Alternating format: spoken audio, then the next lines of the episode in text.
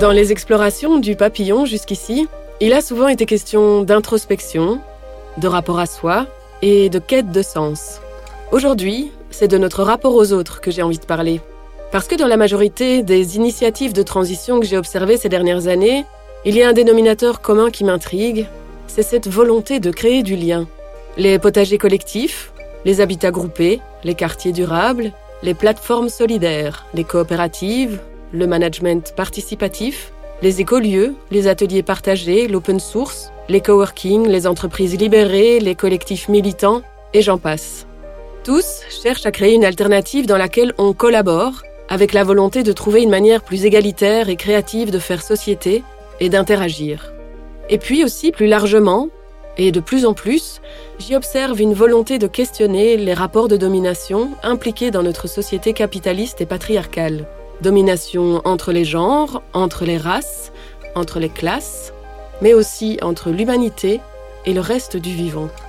Ils sont d'ailleurs nombreux, les penseurs de la transition, qui encouragent à sortir de l'ère de l'Anthropocène et de cette société industrielle qui a mis l'homme au centre de tout, au détriment de l'équilibre et de la survie de son écosystème. Une société où l'individu, la performance, la compétition, la rentabilité nous éloignent de notre besoin fondamental d'appartenance et de relation. Bien sûr, nous ne sommes pas seuls. Pour ma part, j'en prends lentement la mesure. Bien qu'isolés par nos croyances, nos questionnements et nos peurs, nous sommes dans le même bateau, tous interconnectés dans la grande toile de la vie.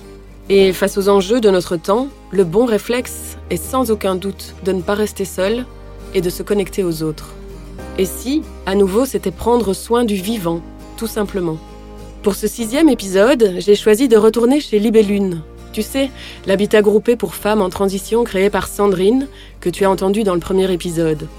Je me suis sentie touchée par ce projet, concernée en tant que femme, en tant qu'indépendante en transition et maman solo aussi. C'est le genre de lieu dont notre société a grandement besoin. J'y rencontre Nina, qui y vit depuis un an avec son fils Léon. Je suis Stéphanie Grosjean, tu écoutes L'Instant Papillon.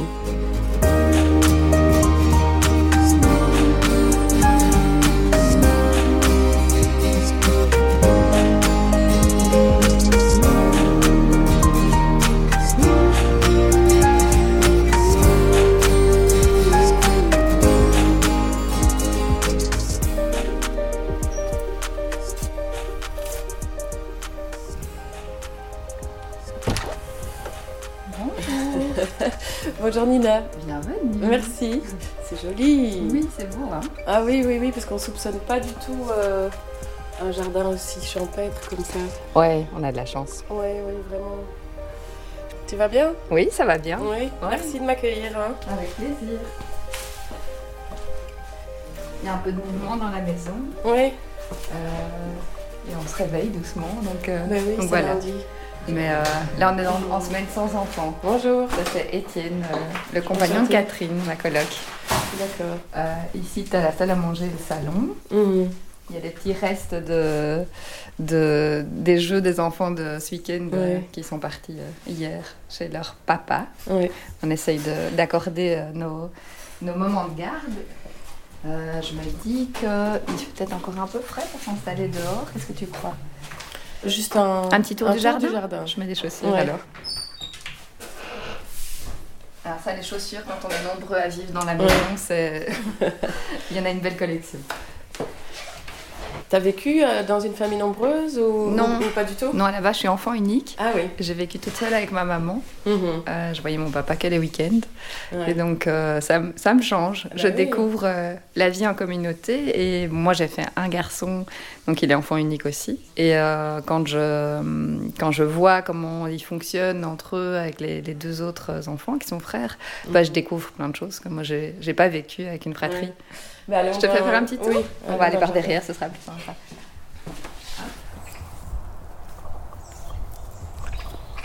Bon, un petit verre d'eau et au soleil.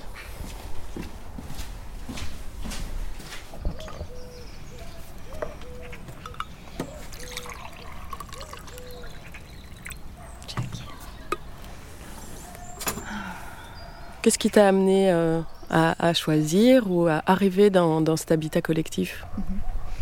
Bah, C'est un chemin assez long. Il y a cinq ans, j'ai fait un burn-out. Euh, j'étais assistante sociale.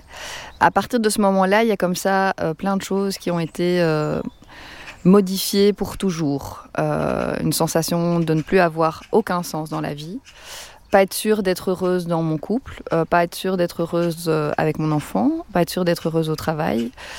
J'avais l'impression de faire beaucoup de choses pour les autres, mais pas beaucoup pour moi. C'était aussi une époque où ben, mon fils était beaucoup plus petit, hein. il avait euh, du coup 3 ans, et j'étais euh, dans des difficultés de couple. Ça faisait déjà un petit temps, ça fait, on a passé 20 ans ensemble au total. Donc euh, tout à coup, il y a tout qui a été remis en question de mon côté, et lui essayait de suivre, mais c'était pas évident parce que j'étais vraiment très mal. On a essayé de s'en sortir dans notre couple, mais on n'a pas réussi.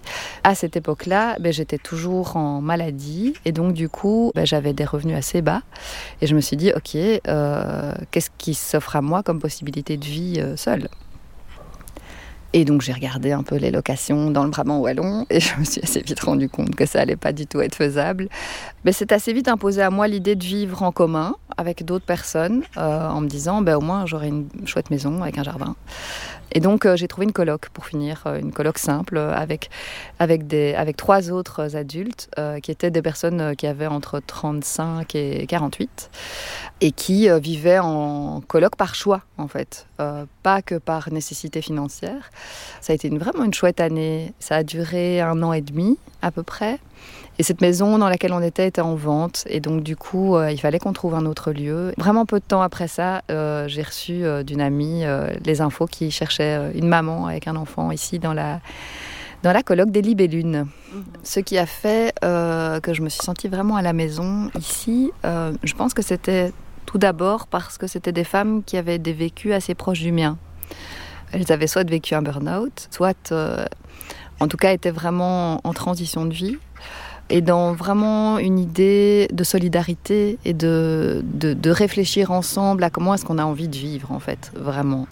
Et ça, ça m'a vraiment fort parlé. On sent qu'on a des valeurs communes. Les enfants étaient chouettes aussi euh, par rapport à Léon et donc euh, tout s'ouvrait quoi. Mhm. J'ai vraiment senti à l'intérieur que c'était euh, ouvert et c'était le cas aussi de, de, mes colocs à ce moment-là quoi. Il y a vraiment eu un comme si on se retrouvait. Mhm. Il y avait quelque chose de cet ordre-là. Est-ce que le fait de vivre en, habitat groupé a changé quelque chose euh, dans ton rapport aux autres? Est-ce que tu as, le sentiment que tu fais différemment avec les autres de manière générale? Euh, vivre euh, en colloque avec d'autres personnes qui ont des besoins, euh, qui ont des envies et que, ben, effectivement, moi, dans mon profil euh, qui est plutôt empathique, j'ai tendance à vouloir répondre aux besoins de tout le monde. il a fallu, à un moment donné, que je fasse le tri entre ce qui m'appartenait et ce qui ne m'appartenait pas. Et, ça a été d'autant plus confrontant, effectivement, en vivant en coloc. Et euh, ça m'a vraiment permis de pouvoir faire cet exercice-là régulièrement, de me dire, euh, ok, mais en fait, je vais pas me sacrifier non plus, quoi. J'ai mes besoins euh, et, ceux de mon fils, et pour moi, ils sont prioritaires. et je regarde quels sont les besoins et les envies des autres en face, mais pour le coup, ça ne m'appartient pas. Et ça, ça m'a vraiment, ça a été vraiment un gros changement à ce niveau-là, oui, c'est une vraie évolution. Et, ce qui est très beau ici, dans notre manière de vivre, c'est qu'on peut se dire les choses, en fait. On peut communiquer et ne pas le prendre personnellement. Ça, c'est vraiment, pour moi aussi, euh, un des éléments qui a été euh, révélateur euh, ces, dernières années. Ça a été la redécouverte des accords Toltec. Et ça fait partie vraiment des éléments importants de notre communication à la maison. C'est un peu un préalable pour pouvoir vivre ici, euh, c'est euh, la communication non violente et les accords Toltec. Et ne pas prendre les choses personnellement, c'est vraiment la base. Euh, se dire, ok, ce qu'elle dit lui appartient et c'est pas pour autant que ça me concerne directement. Les quatre accords Toltec du chaman mexicain Miguel Ruiz. Que ta parole soit impeccable. Ne prends rien personnellement. Ne fais pas de suppositions. Fais toujours de ton mieux. Euh, et donc c'est un bon exercice de vivre avec du monde pour justement faire euh, sentir qu'est-ce qui est juste pour soi et, de voir qu'est-ce qui est juste pour les autres et de voir qu'est-ce qu'on est prêt à mettre, mais en conscience. Mhm. Comment vous gérez les discussions, les décisions? Est-ce que vous avez des, des moments euh, prévus, je sais pas, j'invente pendant la semaine où voilà, vous faites des réunions de colloques ou, ou est-ce que voilà, tout se fait de manière spontanée? C'est un mélange. Il y a des moments où on se réunit, on, on, a conscience que ce serait bien qu'on se réunisse au moins une fois par mois. Euh, et qui sont des moments de décision par rapport à qu'est-ce qu'on souhaite faire dans la maison, dans le jardin, quels sont les projets, quelles sont les dépenses euh, auxquelles on va devoir faire face et vérifier que, que enfin, qu'on, est, qu'on se sent bien ensemble et qu'il n'y a pas de non-dit. On, s'inspire de l'intelligence collective euh, dans le fait de faire des, des, tours et de pouvoir chacune exprimer ses besoins et d'essayer de trouver des solutions ensemble euh, aux, aux, besoins qui sont exprimés. Euh, il y a aussi des tas de moments informels moi, simplement, j'ai une tension avec une de mes colocs et je peux lui, dire que j'ai cette tension et, on peut en parler sans mettre à mal notre relation, en fait. Juste pouvoir se dire, bah, quand tu fais ça, ça me gêne, euh, j'aimerais bien que tu fasses plutôt comme ça, est-ce que c'est OK pour toi? Et donc, globalement, ça se passe. Euh, il y, a, y a vraiment toute une partie d'informel qui se passe assez bien. Oui, bon, en soi, c'est juste une colloque d'adultes avec un potager, tu vas me dire. Ce qui m'intéresse, moi, dans le témoignage de Nina, c'est sa recherche concrète de nouvelles manières d'être en relation avec les autres. Chez elle, ça passe par son lieu de vie. Pour d'autres, ça passe par des projets coopératifs dans lesquels ils s'engagent. Et de plus en plus, de nouveaux modes de relation touchent aussi l'univers impitoyable de l'entreprise. Le management participatif, la gouvernance partagée, la bienveillance et l'écoute active, l'intelligence collective, le feedback positif tous ces procédés sont utilisés aujourd'hui pour amener plus d'horizontalité dans leur organisation, revoir la distribution du pouvoir, motiver les équipes, et même, pour certaines, atteindre le Graal de l'entreprise libérée dans laquelle les employés s'autodirigent. Moi qui ai toujours souffert du monde de l'entreprise, de ses procédures, de sa hiérarchie, ses stratégies, ses lenteurs, sa méritocratie et son manque d'humanité, je me réjouis que ça bouge. Mais pour autant, est-ce que ça marche? Est-ce qu'on est vraiment prêt à changer les codes et les modes de relation dans ces lieux dédiés à la rentabilité? Si oui, à quelles conditions? Pour répondre à mes questions, je rencontre Dimitri, cofondateur de Hum pour Humanité, Humilité et Humour, la coopérative de l'Université du Nou, spécialisée dans le travail d'accompagnement des entreprises et des organisations dans la mise en place d'une gouvernance partagée. Il me reçoit chez lui à Namur. En fait, quand on parle de gouvernance partagée, euh, il y a immédiatement euh, toute une série de représentations qui s'activent chez les gens par rapport à ce qu'ils idéalisent comme modèle de société parfaite, une société telle qu'ils pourraient la rêver, sans hiérarchie, sans pouvoir, très horizontale et dans laquelle on va décider de tout tous ensemble. Euh, ça n'est pas du tout notre vision euh, de la gouvernance partagée. Hum, typiquement, ça, pourrait être facile à comprendre qu'une entreprise ou qu'une organisation dans laquelle tout le monde décide de tout serait bien une organisation qui serait complètement paralysée. Il y a bien la question de trouver le juste mélange entre une forme d'horizontalité, qui est l'endroit où certaines personnes vont décider ensemble et partager le pouvoir, parce que c'est judicieux dans cette organisation, euh, sur des champs d'autorité qui sont bien définis. On va également utiliser de la verticalité à plein d'endroits. Et donc, euh, assumer que soit des groupes ou des cercles de personnes, soit des personnes toutes seules, vont prendre des décisions sur certains périmètres, sur certains champs d'autorité, qui vont s'imposer aux autres, voire à l'ensemble de l'organisation. Et on va leur faire confiance. ça, ça met en mouvement plein de choses pour pas mal de personnes, et en particulier pour celles qui ont le pouvoir dans les organisations au départ, euh, de partager le pouvoir, voire de remettre des parties de pouvoir à d'autres, et d'accepter de faire confiance, de lâcher prise, et, de lâcher des parts de pouvoir qui sont en, en lien bien sûr avec la représentation qu'on a de soi, avec le statut social qu'on peut avoir, parfois avec la rémunération, etc.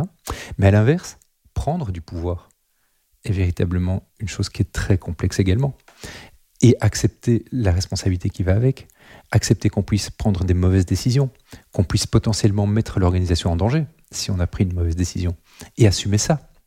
On travaille un troisième axe, et qui je crois est le, fondement de ce qu'on fait en fait avec les gens, c'est qu'on va travailler l'axe de la profondeur, la manière dont on va coopérer là-dedans, dont on va pouvoir développer la confiance, traverser des conflits euh, qui seront inévitables. Mais par contre, on va utiliser le conflit pour le construire, pour euh, vérifier qu'on peut traverser des difficultés et continuer à avoir du plaisir à travailler ensemble et continuer à coopérer et en ressortir euh, efficace euh, avec des solutions inventées au fur et à mesure. Et, ce qu'on va, ce qu'on va chercher à travailler c'est véritablement quelque chose de, euh, du rapport euh, euh, dominé-dominant. On va bien sûr parler également de nos histoires personnelles, de nos rapports à nos parents, à l'école, au pouvoir et au, lieu de pouvoir identifié. Tenter toujours de favoriser la coopération et la développer, ce qui notamment veut dire ne pas couper le lien, mais également accueillir profondément quelque chose de la différence. je, je, parle ici vraiment d'une expérience physique, vécu, plus qu'intellectuel, euh, d'aller véritablement écouter l'autre dans ce qu'il apporte, euh, qui n'est pas ce que nous pensons, de sortir de je t'écoute pour mieux comprendre à quel endroit je vais te contrer euh, et mieux te convaincre de ce que je réfléchis mieux que toi et de ce que mon point de vue a plus de valeur que le tien ou est meilleur que le tien, pour aller véritablement chercher ce qui est intéressant dans ce que tu amènes et comment à partir de cette différence, nous allons pouvoir construire quelque chose de différent et qui va nous amener à un autre endroit qui est euh, intéressant à explorer. Je, parle d'accueil et d'ouverture à la différence dans le sens de valorisation de la différence plutôt que tolérance, comme on peut en parler ou, l'entendre aujourd'hui euh, un peu à toutes les sauces. Apprendre à construire avec la différence et créer ensemble un ailleurs où l'on peut faire et être autrement. Tiens, ça me rappelle la découverte il y a trois ans du concept de permaculture humaine, grâce à l'interview radio du Canadien Bernard Alonso. Comme la permaculture végétale lutte contre l'appauvrissement des sols en développant des écosystèmes potagers riches en biodiversité et donc en synergie, la permaculture humaine veut lutter contre l'individualisme en replaçant l'homme dans un écosystème plus général. Et dans ce système, chacun joue un rôle et interagit en coopération avec les autres membres pour le rendre plus productif et permanent.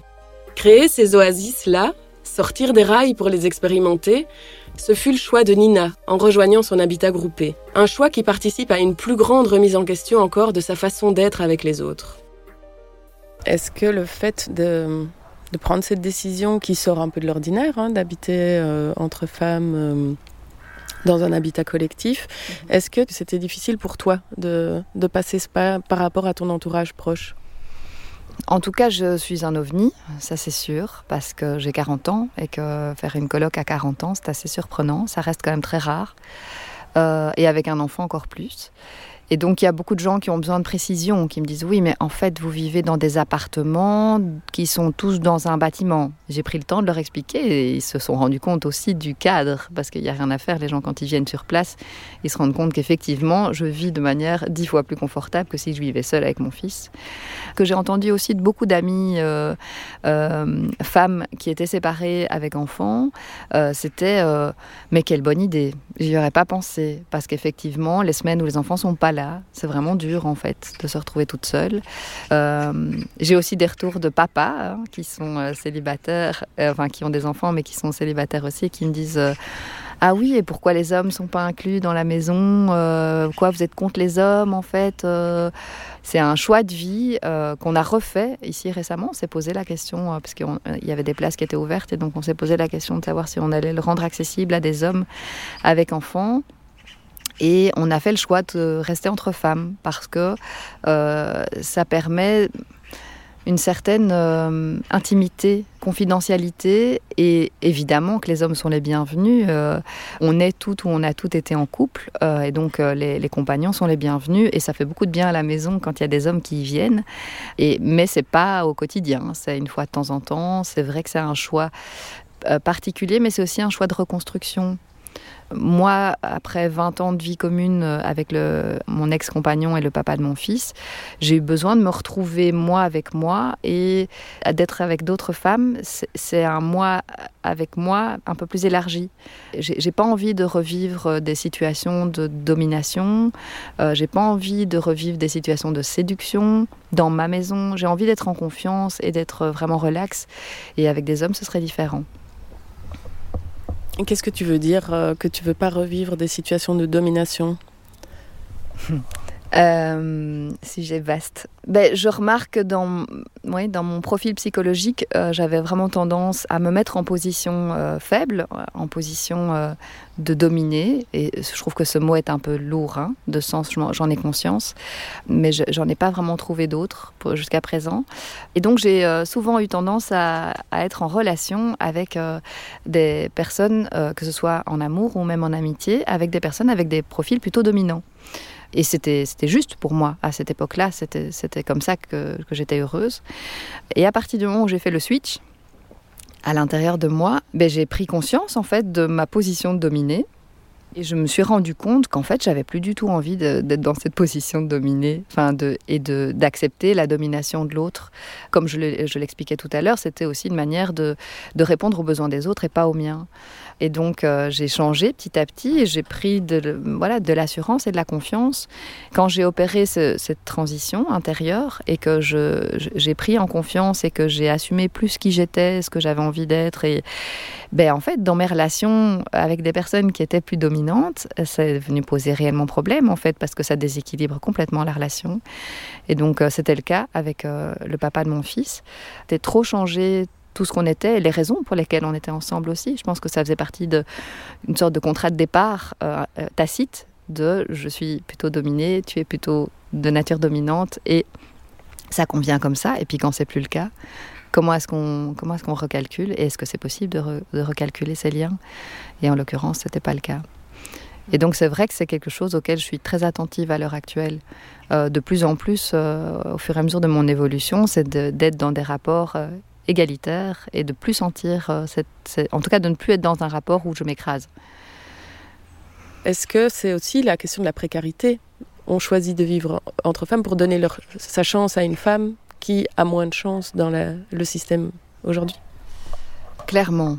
Euh, ça fait partie du projet de base. À l'heure actuelle, chercher un appartement, que ce soit en location ou à acheter en tant que maman, seule avec enfant, même avec un revenu, c'est c'est la croix et la bannière. Euh, une location, c'est quasiment impossible. Ou alors, il faut vraiment tomber sur du super chouette propriétaire, mais la plupart ne donnent pas priorité à une maman seule avec enfant, avec des revenus. Et certainement que les femmes qui se séparent de leurs compagnons et qui vivent dans le Brabant wallon se retrouvent vraiment en difficulté pour se reloger. Euh, moi, je fais 30 km pour aller conduire mon gamin à l'école. Et c'est vrai que j'ai fait ce choix-là parce que ben, c'était particulièrement peu cher le loyer ici, mais aussi parce que euh, les conditions de vie étaient merveilleuses et que pour moi c'était prioritaire. Et j'ai les moyens de pouvoir euh, prendre ma voiture et l'essence pour aller le conduire, mais je me dis qu'il y a certaines personnes qui doivent vraiment être beaucoup plus en difficulté que moi. Et c'est vrai qu'on sait que dans une séparation, globalement, c'est souvent le papa qui garde la maison, parce que c'est souvent lui qui a les moyens. Et donc euh, la maman est obligée de se reloger. Et c'est une vraie difficulté. Privilégier la collaboration, les rapports égalitaires, tout ça semble plein de bon sens et sur papier plutôt facile. Pourtant, certains en reviennent, épuisés, voire dégoûtés une fois l'engouement passé. Manifestement, déconstruire pour consolider une autre manière de vivre ensemble n'est pas sans difficulté. Quels enseignements tirer de ces expériences? Quels sont les leurs? Les obstacles? Ça n'est pas parce que tu t'investis dans un projet collectif que, comme par miracle, les choses vont bien. Ben non, tu interagis avec des gens qui sont eux-mêmes complètement à la recherche de pouvoir, de reconnaissance, euh, qui traversent bien sûr toutes les mêmes difficultés que les personnes dans les entreprises, etc. Euh, et, et, de manière plus large dans notre société aujourd'hui, et qui sont les héritiers de cette même culture. Et, pour accompagner des mouvements citoyens, des associations, des habitats groupés, euh, on le sait à quel point c'est compliqué, euh, justement. Je peux te parler de difficultés que j'ai rencontrées. Une première, c'est euh, l'instrumentalisation de la gouvernance partagée. Donc, il, m'est arrivé de rencontrer des, directions, des conseils d'administration, etc., qui voulaient donner l'impression de jouer le jeu de la gouvernance partagée, mais qui, au final, euh, espère surtout s'en servir sans modifier les structures hiérarchiques de l'organisation pour euh, motiver effectivement le, personnel à, se dépenser plus au service de l'entreprise. C'est un, travers qu'on peut bien entendu euh, chercher à débusquer, mais qui n'est pas toujours évident à débusquer. Il y a des gens qui, sont, qui argumentent les choses et qui, et qui, se donnent à voir sous un angle qui n'est pas nécessairement le bon. Une autre grosse difficulté, sous les contraintes nouvelles, euh, les personnes qui avaient partagé le pouvoir font table rase de tout ce qui s'est fait euh, auparavant. Le fait de revenir en arrière, alors qu'il y a une série de personnes qui se sont dit ah ok super on va jouer le jeu on va prendre des responsabilités qu'on n'avait pas euh, on va oser prendre des risques on va travailler sur nous pour progresser en autonomie aussi pour progresser en émancipation c'est quelque chose qui peut être très destructeur et qui peut véritablement aboutir des personnes soit à, rentrer en dépression, soit à quitter leur boulot parce qu'en fait, elles, ne sont plus capables de revenir à, une situation de départ. Euh, donc, il faut savoir que quand on commence à mettre en place de la gouvernance partagée, à un certain moment, il n'est plus possible de faire marche arrière sans casse. Et il y a donc quelque chose d'un mouvement inexorable. Après, on peut voir jusqu'où on va. Mais ce qui est mis en place et ce qui est acquis, euh, ne peut être balayé euh, sans casse. Or, il est bien exact que dans des organisations qui mettent en place de la gouvernance partagée, euh, les, effets bénéfiques sont une meilleure communication entre les gens, de la motivation, le développement d'une forme de bienveillance et de respect mutuel, de l'autonomie, de la responsabilité. donc toute une série de choses qui en fait valorisent les individus leur ouvre un champ d'action possible dans un cadre qui est clair pour tout le monde et transparent. Bien entendu, toutes les entreprises le recherchent. Parce que des personnes qui sont heureuses d'aller bosser, bah forcément vont, déployer leur énergie et leurs compétences au service de ce qu'elles font. Et bizarrement, euh, les entreprises qui vivent ce type de procédé vont souvent euh, être plus rentables que d'autres. Ce qui est étonnant, hein, dans un système où, pour finir, euh, on pourrait se dire qu'on a une action euh, anticapitaliste, euh, si je dois simplifier le discours, on pourrait se retrouver avec des entreprises qui font plus de profit que les autres. Mais précisément parce que c'est l'effet d'une équipe qui est plus heureuse au travail et qui du coup donne plus à l'entreprise, à l'organisation. On ferait basculer quelque chose au niveau sociétal si du coup ces entreprises-là n'avaient plus la recherche du profit comme raison d'être, mais quelque chose d'autre pas uniquement la recherche du profit. Et là, c'est intéressant parce que euh, c'est là où souvent euh, les choses se tendent et où on, rentre dans le dur euh, ou, dans les limites de ce qui est possible parce que les forces en présence sont évidemment énormes. Je pense que les difficultés au plan des individus sont liées à ce que je disais tout à l'heure, de ce que nous avons intégré le rapport dominant-dominé euh, et le rapport d'exploitation de manière très profonde, et que progresser demande véritablement que nous progressions sur des chemins personnels de que j'appelle de sagesse, euh, mais, mais, qui vont nous, nous, amener à faire un travail de développement personnel, parfois très profond, d'ouverture. C'est fondamentalement d'accepter mes fragilités et d'accepter de me montrer tel que je suis, euh, faillible, plein de plein de d'émotions contradictoires, euh, plein de douleurs, plein de souffrances, euh, et que et que le milieu de l'entreprise ou des organisations ou même le milieu globalement social dans lequel on évolue ne favorise pas du tout ça ne favorise pas le fait qu'on se présente avec ces fragilités-là et ne valorise pas le fait que avoir des fragilités est une source de richesse. et c'est donc très très difficile d'aller vers ça d'accepter de déposer nos armes et nos armures. Et ça nous rend potentiellement très puissants. Mais quitter la force pour aller vers la puissance est probablement quelque chose qui est extrêmement euh, difficile et qui, pour moi en tout cas, est un chemin de vie. Les obstacles, Nina en connaît bien sûr aussi dans son quotidien partagé. Mais il n'entache pas sa détermination à choisir sa communauté et à inventer ses propres codes du vivre ensemble à la base, je trouvais ça super chouette de vivre avec une autre maman et ses enfants parce que du coup, ça permettait aussi de pouvoir échanger par rapport à l'éducation. Et ça reste vraiment un plaisir de pouvoir se poser des questions et se dire tiens, est-ce que je fais bien? Est-ce que je, est-ce que je pourrais faire mieux? Euh, Ça permet aussi vraiment de se serrer les coudes. Mais c'est vrai que c'est pas toujours évident parce que euh, simplement, ben, on n'est pas un couple euh, et donc on n'achète pas tout en commun. Et donc il y a des moments où ben, certains enfants auront certaines choses et d'autres enfants auront autre chose. Et ça, c'est un, équilibrage aussi. Mon fils est enfant unique et donc il découvre aussi la vie avec euh, deux autres enfants euh, qui ne sont pas ses frères, qui sont ses colocataires. Et donc ça demande de pouvoir gérer sa frustration à certains moments. Et, on s'est déjà posé la question en fait. Hein, ok, on s'appelle comment en fait entre nous parce que voilà, pour euh, mon fils Léon, appeler ces, deux, les deux personnes, les deux enfants avec qui il vit euh, colocataire, c'est assez étrange.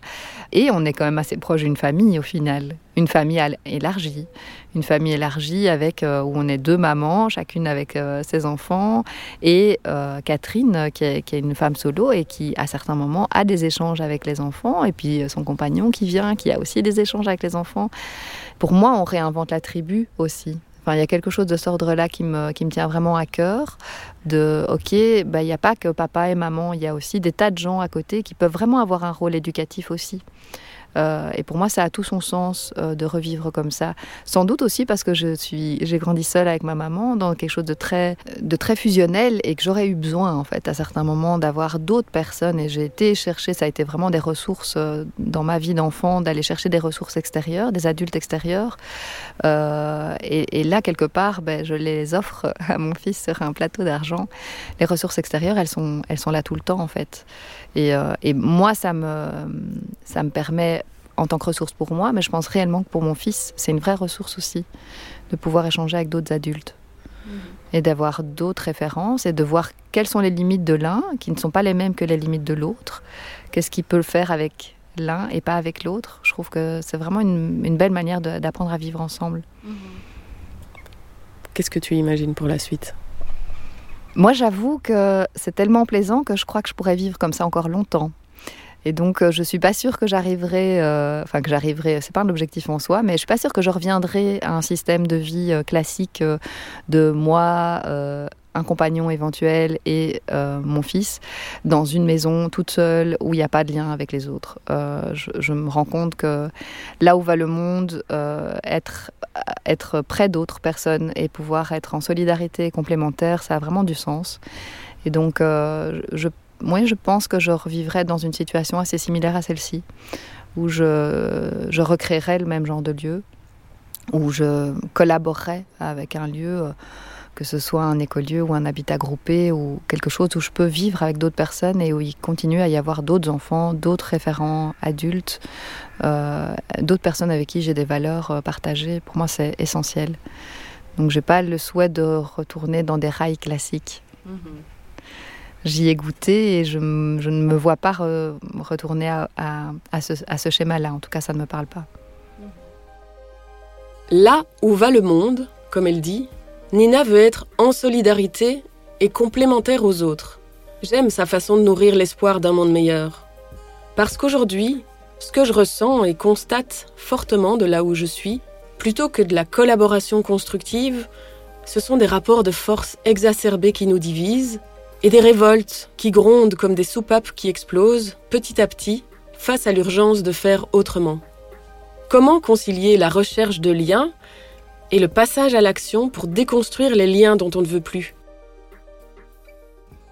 J'ai un, positionnement que j'affectionne et qui me guide vraiment dans mon, action. Euh, tant qu'on lutte contre un système, et ici, par exemple, ce que tu décris comme ok société euh, patriarcale euh, dans laquelle les rapports dominants-dominés sont, exacerbés, bien sûr, ok, je, peux faire ce même constat. Hein.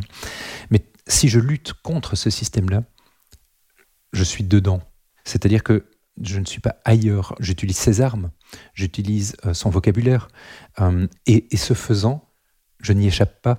Je pense véritablement qu'il s'agit de construire un ailleurs un à côté. Et, en particulier, si je veux échapper à un rapport dominant-dominé, je peux créer des espaces dans ma vie d'interaction avec d'autres qui soient le plus dégagés de ça, tout en étant actif à d'autres endroits, parce que je ne peux pas m'extraire de la société dans laquelle je vis, euh, en subissant les codes qui me sont imposés. Mais je vais essayer de développer le plus possible des zones de liberté dans lesquelles les codes vont être différents.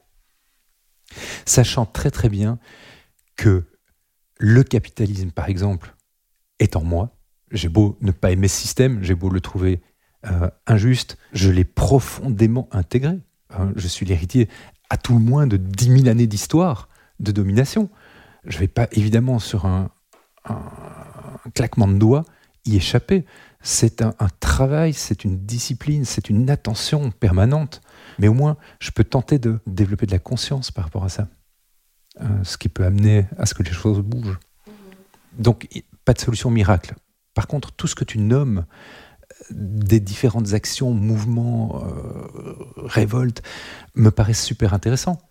En fait, je crois que chaque action a un sens. Elle s'inscrit à un moment donné, dans un contexte particulier, historique, économique, social, et que les, formes de, réaction, de révolte, de, de rejet euh, ben, prennent les formes qu'elles doivent prendre là où elles se développent, et que potentiellement, elles peuvent toutes avoir des impacts intéressants.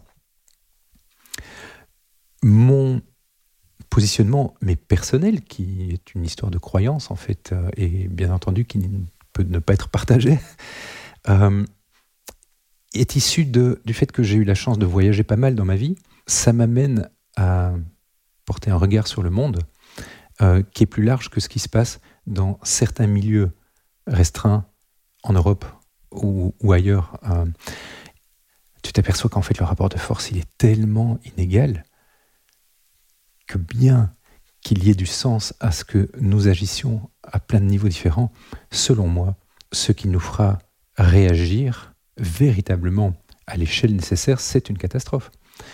Et la catastrophe, ok, euh, va prendre des formes différentes en fonction des endroits où on se trouvera. Euh, nous aurons à développer une capacité de, résilience par rapport à tout ça. Mhm. Et néanmoins, face justement à cette lucidité par rapport à l'état du monde, on va dire, euh, est-ce qu'on a besoin des autres en fait face à ce constat-là? Est-ce que le fait d'être relié aux autres adoucit le constat et la, gestion de ce constat. Dans, l'expérience qui est la mienne, faire ce constat euh, me met sur un fil délicat où il est possible d'une part de tomber euh, dans le cynisme et où il est également possible d'entretenir de l'optimisme. Et dans ce qui me permet d'entretenir de l'optimisme, effectivement, il y a cette nécessité d'entretenir du lien, euh, de développer de la coopération, pas avec l'idée que ça puisse être une solution globale et un remède euh, miraculeux, mais avec un positionnement que je décrirais plutôt comme un positionnement de, poète. En fait, je pense qu'il y a une forme de poésie à, utiliser le temps qui nous est imparti à nous faire du bien plutôt qu'à nous faire du tort. Et de ce point de vue-là, euh, même si ça ne doit pas servir à grand-chose, voire même si ça ne sert uniquement qu'à adoucir le moment présent, je pense que ça vaut la peine d'être vécu. Et que ça suffit à donner du sens à, cette action-là. Euh, et c'est ce qui me donne personnellement la, force et l'énergie de continuer ma route avec les autres, parce que j'y trouve du plaisir, de la richesse, et, et beaucoup plus que si je versais dans le cynisme, dans l'isolement. Pour continuer son exploration des autres, Nina a aussi changé de métier. Avec le collectif Naviguer en terre agitée, elle propose des ateliers pour adultes et pour jeunes, inspirés du travail qui relie. Ce processus de reconnexion à soi, aux autres et à la terre, imaginé par l'éco-philosophe américaine Joanna Messi, et dont on a déjà parlé dans le premier épisode. J'ai envie de te partager quelques lignes de son livre Éco-psychologie pratique et rituel pour la Terre, revenir à la vie. Les conditions de détérioration de notre monde, et la détresse des autres êtres vivants ont un impact sur nous tous. Nous y sommes impliqués ensemble. Nos destinées n'ont jamais été aussi liées. Le fait que notre destin soit un destin commun a des implications prodigieuses. Cela signifie qu'en l'affrontant ensemble, avec ouverture d'esprit et modestie, nous redécouvrons notre interdépendance dans la toile de la vie. Cette redécouverte nous permet de prendre courage, d'approfondir le sens de notre communauté et de prendre conscience de nos capacités et de notre créativité. Face à l'incertitude du changement, réussir à entretenir l'optimisme, se connaître et s'aimer mieux que personne, créer du lien, s'entourer des bonnes personnes, défendre l'amour et l'échange comme élixir de légèreté et d'insouciance, comme potion vertueuse et encourageante. L'autre jour, au fond d'un tiroir, j'ai retrouvé un badge de la créatrice Olivia Hainaut, sur lequel il est écrit et puis au pire, on s'aime. Et si c'était aussi simple que ça?